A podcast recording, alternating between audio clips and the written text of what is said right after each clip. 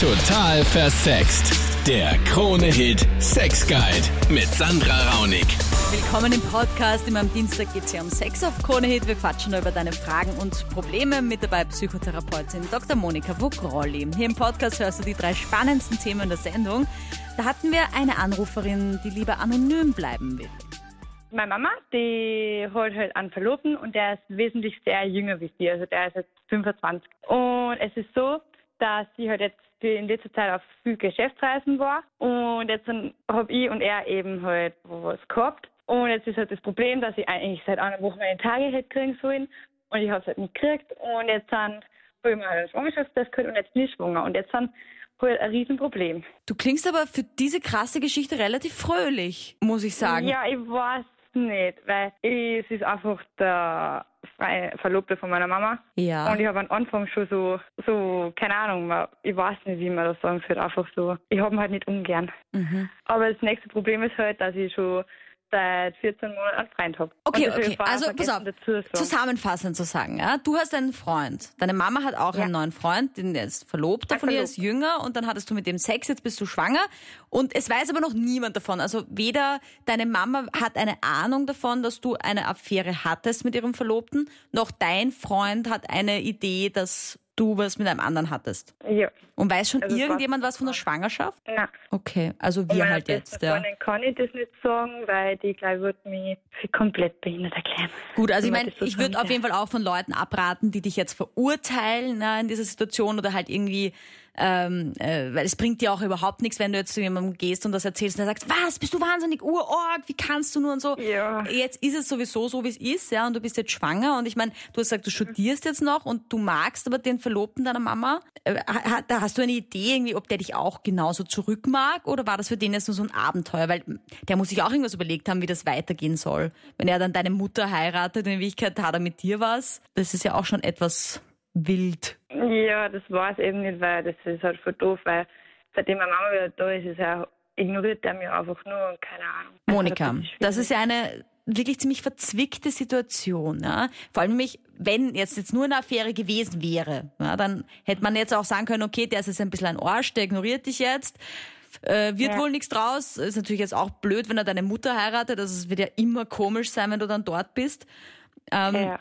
Aber jetzt, nachdem du schwanger bist, lässt sich das ja irgendwann nicht mehr verstecken. Vor allem, wenn du dieses Kind halt bekommen möchtest. Also meine erste intuitive Frage an dich ist, habt ihr verhütet oder habt ihr nicht verhütet? Ich meine, die Ja. Frage erübrigt sich fast, aber ist das Kondom geplatzt oder was ist passiert? Weil normalerweise in unserem Jahrhundert, Jahrtausend, in unserer Zeit, und ich bin überzeugt davon, wenn du studierst, weißt du, dass man verhüten kann oder sollte? Das Ja, ist kein Vorwurf, ich frage nur. Ja, nein, ich habe das Stabel und er hat schon ein Kondom hergenommen, aber ich glaube, dass halt, ich weiß nicht, entweder er hat es nicht gesagt und hat es noch ein Obergenommen oder ich habe keine Ahnung, ich weiß wirklich Also nicht. ihr wart so Aber- ekstatisch, dass du das nicht so genau mitverfolgen konntest, den nehme ich deinen Worten. Und Aber eine andere Frage noch ganz kurz. Kann es auch von deinem Freund sein?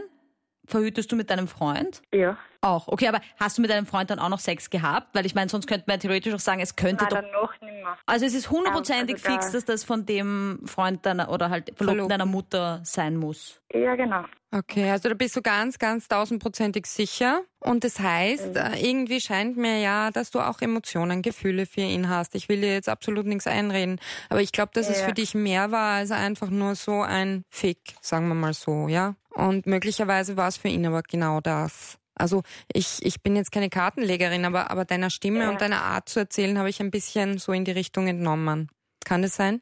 Ja, ich weiß nicht, vielleicht ist ein Eiszeichen. Ich hab Und du- Eis, nicht. Also ja, was du bist halt in einem inneren Konflikt ganz bestimmt, jetzt unabhängig davon, ob du schwanger bist oder nicht, ist der innere Konflikt ganz klar aus, aus psychologischer Sicht auch der, dass du ein Tabu gebrochen hast, weil weil es ja der Verlobte deiner Mutter ist, ja. Das ist aber Ja. jetzt keine Staatsaffäre oder so, sondern einfach nur eine Affäre, wenn man nicht schwanger wird. Jetzt bist du aber schwanger und moralisch ist das alles überhaupt nicht verwerflich, sondern es ist einfach passiert und jetzt geht es darum, die Verantwortung zu übernehmen.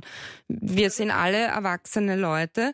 Und jetzt geht's einfach darum, dass du einen klaren Kopf bekommst, dass du mit Leuten redest, dass du vielleicht eine, in eine Schwangerschaftsberatung gehst, dass du mit jemandem redest, dem du vertraust, dass du vielleicht zu einer Psychotherapeutin gehst, die dich nicht aufputzt, sondern die wirklich Verständnis zeigt, dir zuhört, dir diesen Raum gibt, um deine Gedanken zu sortieren und dann zu einer Entscheidung ja. zu kommen, die gut für dich ist. Und vor allem nämlich halt nicht zu sagen, okay, ich würde eigentlich jetzt gerne mit dem Verlobten zusammenkommen.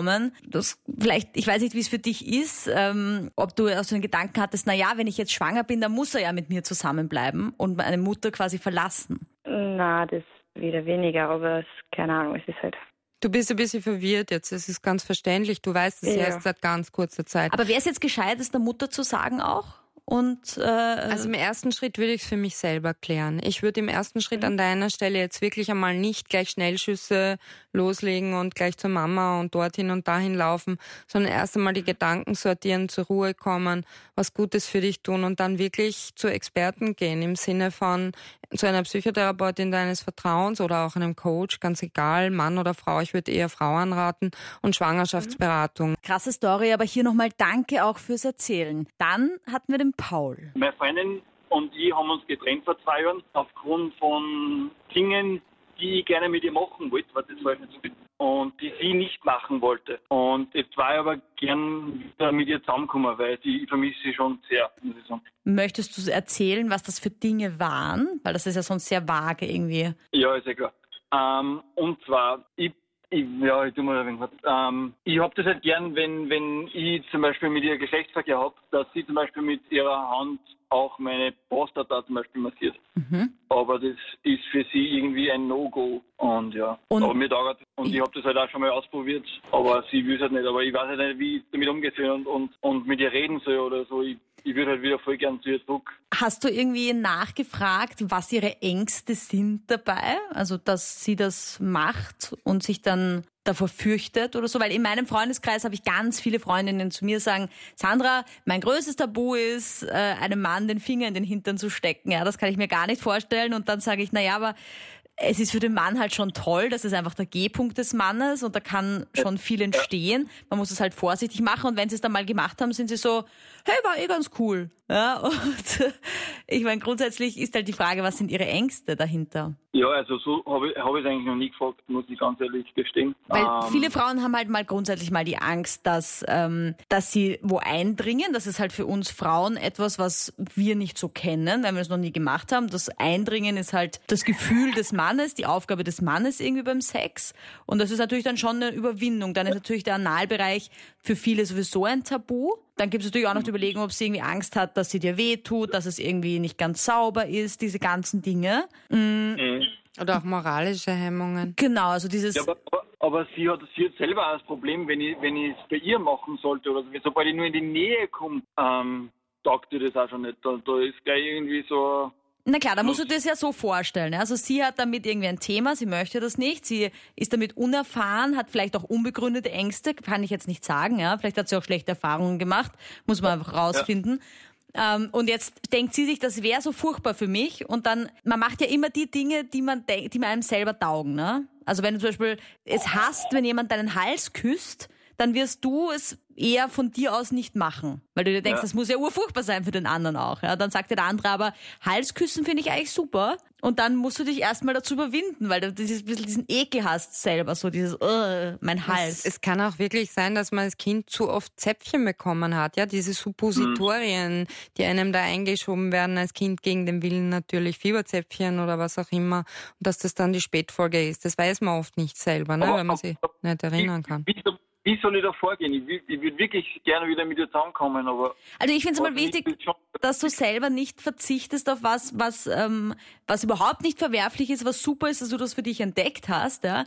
Also das fände ich total schade, wenn du sagst, okay, sie ist mir so wichtig, dass ich dann auf das verzichte. Da fände ich es viel schöner, wenn ihr auf diese Gesprächsbasis kommt, dass ihr miteinander rausfindet, warum hakt's da eigentlich? Also wo ist das Problem? Ist das gesellschaftlich? Ist das einfach, weil es sich nicht gehört, so auf die Art? Ist das nur ein, ein, ein, Klischee im Kopf, also so, ja, ein, so ein Bild? Ja, ich glaube, dass ich glaube, dass erziehungstechnisch war. Also, oder irgendwie ja von, von ja, Kindheit vielleicht. Ja, irgendwie so. Michael, du klingst ja super reflektiert eigentlich, also auch wie wir jetzt miteinander sprechen. Ja, du klingst ja wie jemand, mit dem man sich hinsetzen kann, reden kann, der die Dinge auch jetzt nicht gleich verurteilt oder irgendwie gleich irgendwie sehr emotional wird, sondern mit dem man das schön trocken mal besprechen kann. Und ich meine, wenn du jetzt sagst, ich hätte dich gern zurück, du bist mir wichtig. Also wenn es so, wenn so vulnerable Punkte gibt am Körper, ja, dann hat es meistens wirklich mit traumatischen Vorerfahrungen zu tun, die oft in der frühen mhm. Kindheit liegen und wo ja, man eben allem, nicht sagen kann, das und das war's. Bitte? Vor allem ihre Mutter ist da so, wie soll ich sagen, so, so ein Beziehungs- oder ein, ein, Anker für sie, die was, die was immer ihr Ratgebe äh, oder Ratschläge gegeben hat und die ihre Wertvorstellungen auch prägt und der sie ja. gerecht werden will und, und vielleicht, vielleicht, ist es ein Tabu, einfach ein Tabubruch wäre das, wenn sie das sozusagen, so wie die Sandra auch schon vorhin gesagt hat, da äh, sich unter Anführungsstrichen schmutzig macht, ja, und die Moralvorstellungen der Mutter missachtet. Vielleicht ist es wirklich eine Problematik, die dort liegt und gar nicht zwischen euch beiden, weißt du? Und das wäre ja. rauszufinden. Und es geht aber nur, wenn sie selber das Bedürfnis hat, das zu klären. Weil wenn sie selber nicht klären will, woher das kommt und warum das so ist, und wenn sie es auch nicht ändern will, dann sehe ich eigentlich mhm. wenig Perspektive. Wenn sie sagt, das ist so für mich und das darf so bleiben, naja, was willst du machen? Also es müsste sie selber stören. Vielleicht bringst du sie ja. ja so weit, dass sie das selber irgendwie als Problem erkennt oder als etwas, das sie weghaben will und dann kann man dran arbeiten. Und dann noch die Stefanie, eher mit einem Beziehungsanbahnungsdilemma. Ich habe da so einen älteren Mann kennengelernt, also ich schätze, er ist Anfang 40. Du und schätzt? Wir haben uns aber, ja, also halt, wir haben uns ja nicht so oft getroffen, gell? Also, und wirklich über das Alter haben wir nicht geredet. Und dann eben haben uns kennengelernt und dann haben wir uns halt auch manchmal getroffen und ja, und jetzt eben halt, wenn wir uns treffen, dann will, macht er immer so Anspielungen und ich glaube, wird schon etwas mehr wollen, als wie wir aber reden und so. Mhm. Und ich nehme es mal an, er ist älter als du. Ich meine, du klingst ja auch noch ein bisschen jünger. Also er, ja. also ja, stell dir mal vor, er sagt jetzt so, ähm, ja, Stefanie, ich bin erst, keine Ahnung, 28 und ich schau, ich weiß, ich schaue alt aus, aber. Ja, das könnte nicht passieren, oder wie, weil er wirklich älter ausschaut. Ja, also, ja, wirklich, wirklich sehr viel. Und was wäre deine Altersgrenze? Also wenn er jetzt mal sagt, er ist 45, würdest du dann sagen, no way, never ever? Naja, also eigentlich finde ich das nicht schlimm. Also ich finde ältere Männer, die sind meistens schon fast attraktiver in meinen Augen. Also. Ja, ich finde, das hat einfach was, oder? Dieses, die, die haben halt irgendwie schon ja, erreicht, stehen mit beiden Beinen im Leben. Genau, genau, ja, genau. Okay, aber dann hast du eigentlich eh gar kein Problem, oder? Weil das heißt, auch wenn er jetzt sagen würde, er ist irgendwie älter, dann würdest du ja auch nicht sagen, nö, Na, geh weg, nicht. sondern also, würde dich eh interessieren. Ganz im Gegenteil.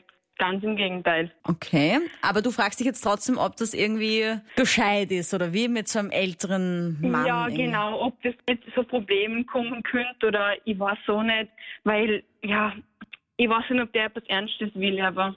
Und du hättest gern was Ernstes auf jeden Fall. Ja, also was Ernstes. Finde, das klingt immer so ja. schlimm, wenn man über Beziehungen redet und sagt, ich will, ich will was Ernstes, anstatt irgendwie ja. was Schönes oder so. Also eine schöne Beziehung. Na.